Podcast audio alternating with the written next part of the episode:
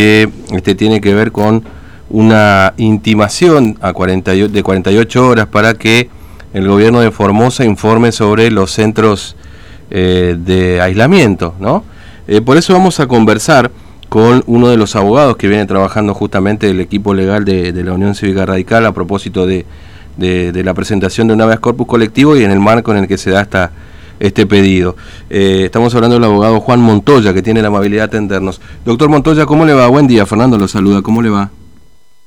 Hola, ¿qué tal, Fernando? Muy buenos días para vos y para toda la audiencia. Bueno, gracias por atendernos en este Jueves Santo. Eh, bueno, doctor Montoya, efectivamente eh, la jueza federal Belén López Macé intimó a la provincia que en 48 horas informe el funcionamiento de los centros de cuarentena que tiene la provincia. Sí, sí, esto es así y se dio en el marco de una requisitoria de, de la Cámara Federal, ¿no? Mm. La Cámara Federal solicitó a la Justicia Federal de acá de Formosa que arbitre los medios necesarios para para que para que se realice este informe, ¿no?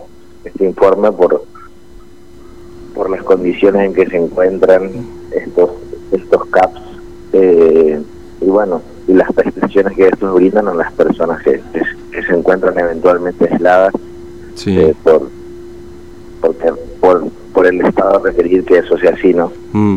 Ahora, este, eh, esto tiene que ver en el marco de la presentación de un habeas corpus respecto de em, los, los CAPS en particular o básicamente esto es ya de arrastre de aquella presentación que se hizo a propósito de la adecuación al decreto 168-2021. Claro, sí, nosotros, a ver, eh, tiene que ver con la presentación que se ha hecho de esa presentación de la que hablas que se ha hecho respecto a la adecuación al, decreto de necesidad de urgencia. Pero bueno, básicamente en esa presentación nosotros le hicimos eh, hicimos presentaciones por dos circunstancias particulares. Una respecto de las personas que desean ingresar y que por intermedio de ese fallo el, digo, que el gobierno ha adecuado un nuevo protocolo libremente, mm. sí, eh, con un PCR negativo y otra que tiene que ver con este confinamiento de 14 días al, al, al cual los ciudadanos estaban obligados a, a realizar, ¿no? Claro. Que naturalmente se hacía en estos CAPS. Mm.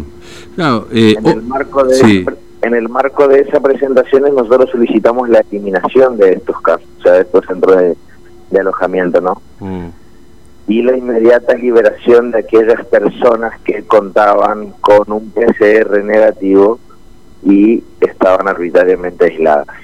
En ese marco, en ese habeas corpus, se resolvió, sí, que eh, se liberen a todas las personas que estaban actualmente alojadas y eso fue lo que se vio por todos lados. Claro, claro. Como de esa forma procedieron, pero bueno, te, hago esta introducción para situarte más o menos en la presentación. Mm. En esa presentación también se cuestiona el funcionamiento, digamos, desde el por qué el gobierno dispone de estos centros de aislamiento hasta el funcionamiento de los mismos, hasta las condiciones del mismo. En ese marco sí se da este pedido de informe mm.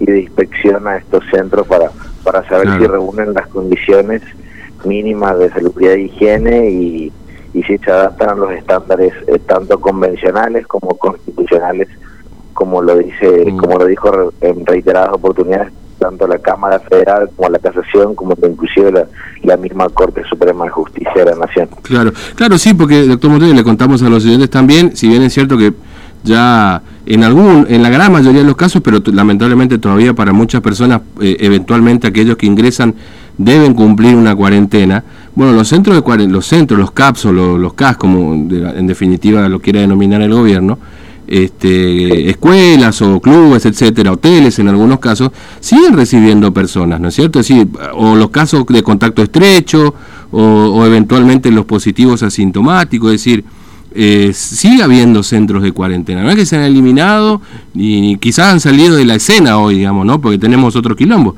Pero en definitiva estos centros están todavía. Sí, sí, siguen funcionando, siguen funcionando y seguimos detectando todos los días, porque nosotros no todos los días recibimos denuncias y seguimos detectando muchas anomalías, ¿no? mm. muchas cuestiones que están funcionando mal. Eh, para que tengan una idea más o menos de datos, mm. actualmente siguen funcionando en toda la provincia alrededor de 50 CAPS, ¿sí?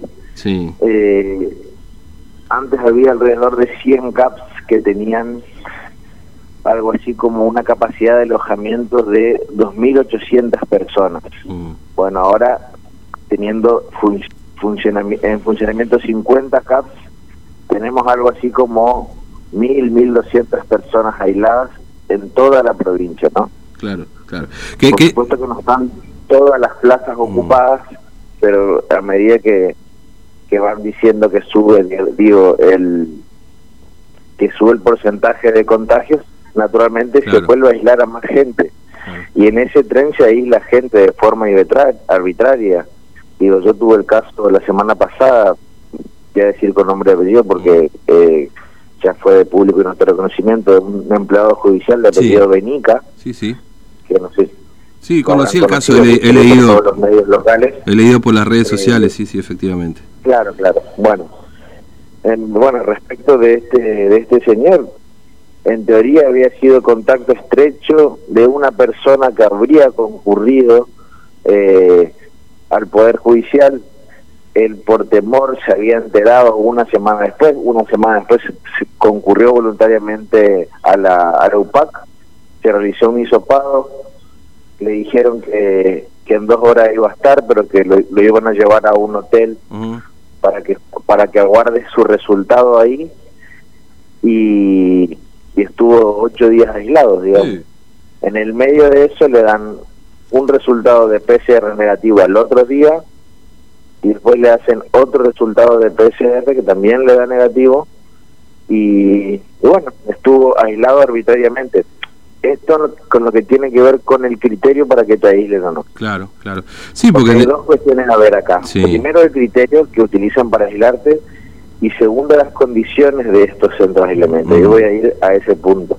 Mm. Pero bueno, te quiero que ejemplificar con este caso particular que se siguen dando eh, muchas situaciones donde se disponen compulsivamente aislamientos. Este caso del empleado judicial es un caso, digo, ejemplificativo de, de estas circunstancias. Claro. Una persona que pese a ser eh, negativo en dos hisopados estuvo ocho días aislado de forma arbitraria. Cuando presentamos la acción de habeas corpus, eh, cuando la Fiscalía de Estado informó y se tenía que fijar la audiencia, como, como nos, nos cansamos que nos pase en estas últimas presentaciones, previa a que se fije la audiencia, donde nosotros entendemos que, que por, porque no existe el derecho y, y, la razón, digamos, la, el Estado va a perder esta audiencia, lo que hacen es automáticamente liberar a las personas. Claro, para que, que, que resulte esa famosa inoficioso, digamos, ¿no?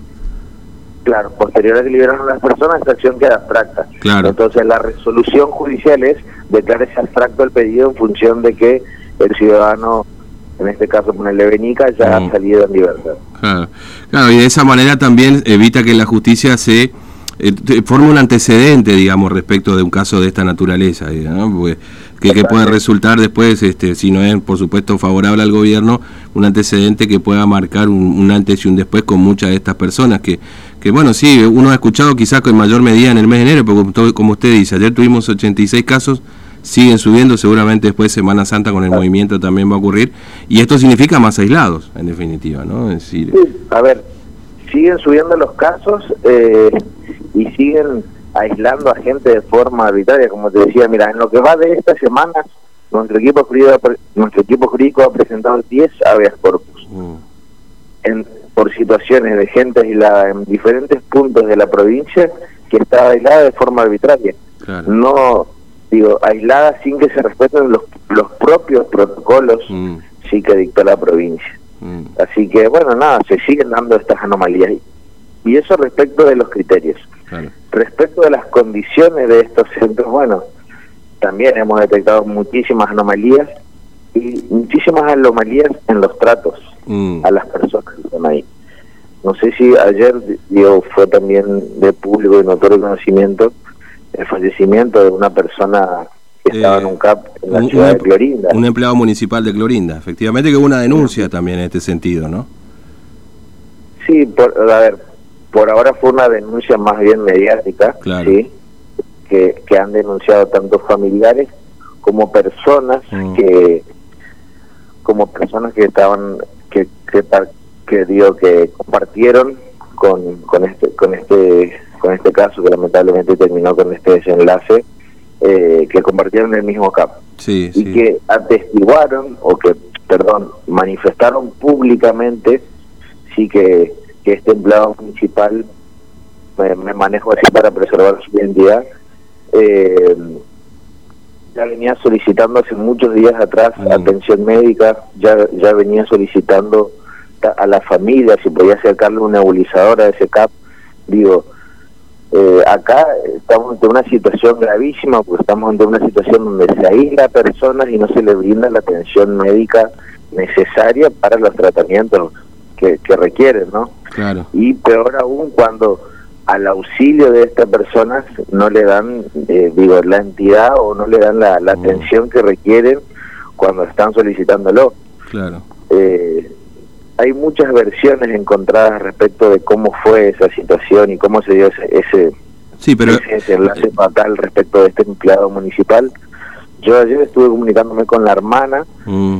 y bueno, me, me ha, perdón, ella se comunicó conmigo y me ha manifestado que que tiene intenciones de iniciar acciones legales y, de determinar bien la causal de ese desenlace y básicamente de que se haga justicia respecto de, esa situación, si es que hubo alguna anomalía o si es que hubo alguna situación irregular o alguna falta de atención o alguna omisión del Estado por por parte de alguna omisión por parte del Estado para para para atender la situación particular de este empleado municipal, ¿no? Claro, sí yo ahora estoy a la expectativa de eso, como fue ayer, digamos que claro, todavía la gente está complicada para mm. la familia, eh, seguramente vamos a estar trabajando en ese caso una vez que, que pongamos, que, digo, que, nos pongamos a ver los detalles particulares. Mm. Pero bueno, ahora doctor Montoya, ahora fue eso que se dice públicamente. Claro. Ahora doctor Montoya, ¿cuánto, eh, 48 horas, cuánto vence este plazo para la provincia? para los CAPS, ¿no? Para presentar la, la respuesta. Para presentar el informe. El informe, sí. Sí, a ver, son días hábiles, así que yo creo que el, que el lunes, más, más tardar martes, tendrían que estar eh, presentándolo. Entiendo. Eh, bueno, doctor Montoya, muchas gracias por atendernos, eh, sobre todo en este, en este día de Jueves Santo. Que, que tenga buen día. ¿eh? No, no, por favor. Gracias a ustedes por el llamado y por interesarse en el tema que, que es importante para, para nosotros en particular y para toda la sociedad en general. Sin duda. Un abrazo, doctor Montoya. Buen día. ¿eh? Dale, gracias. Buen día. Hasta, luego. Bueno, el doctor Juan Montoya, del equipo legal de la Cívica Radical, a propósito